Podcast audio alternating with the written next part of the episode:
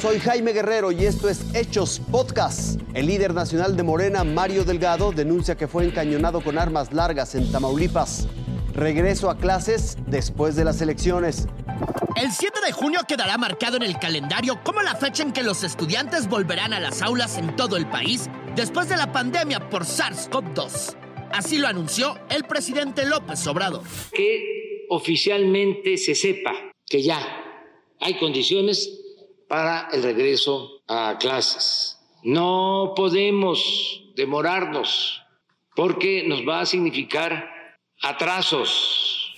López Obrador confió en que en un mes los docentes conozcan las áreas del conocimiento que deben profundizarse en las aulas. Se pueda tener una evaluación con los alumnos, que se pueda saber cómo se avanzó en la educación a distancia, que dicho sea de paso, va a continuar. En esta misma conferencia se confirmó que la primera semana de junio comenzará la vacunación para adultos de 40 a 49 años y se dará prioridad en municipios urbanos con alta tasa de mortalidad y lugares con indicios de rebrotes y se garantizó el abasto de los biológicos.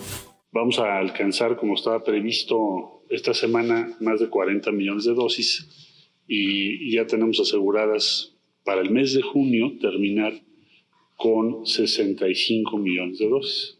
Irving Pineda, Azteca Noticias.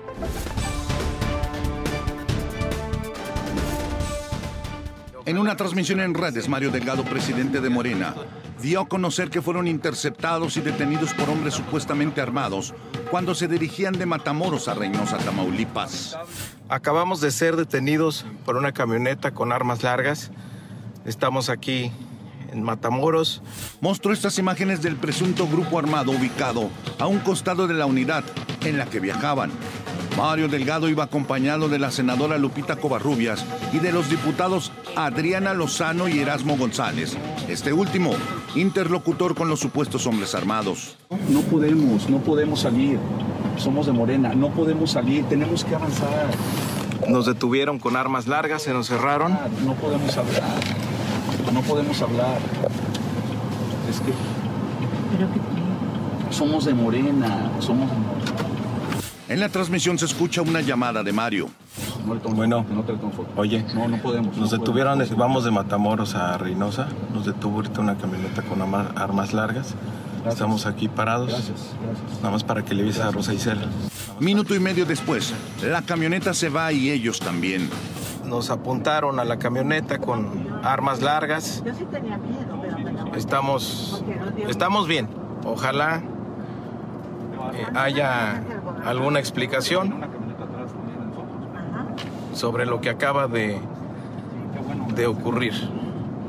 Afortunadamente no pasó a mayores. Pues le decimos a cabeza de vaca que no tenemos miedo. No va a lograr detener a nuestro movimiento, crecimiento de nuestro movimiento aquí en Tamaulipas. Poco antes de estos hechos, Mario Delgado había asistido a una reunión en Matamoros con candidatos de su partido, donde hubo conatos de bronca entre militantes de Morena. Con información de Rosy Pereda y Maxi Peláez, Azteca Noticias.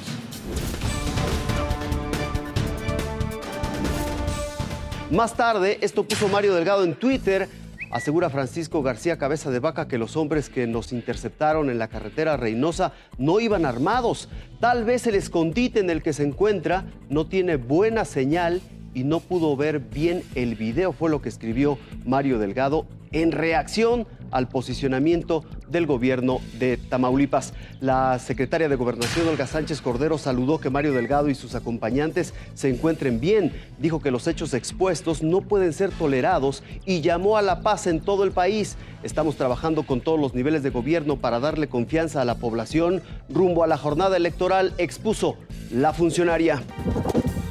Esto fue Hechos Podcast. Gracias por su compañía.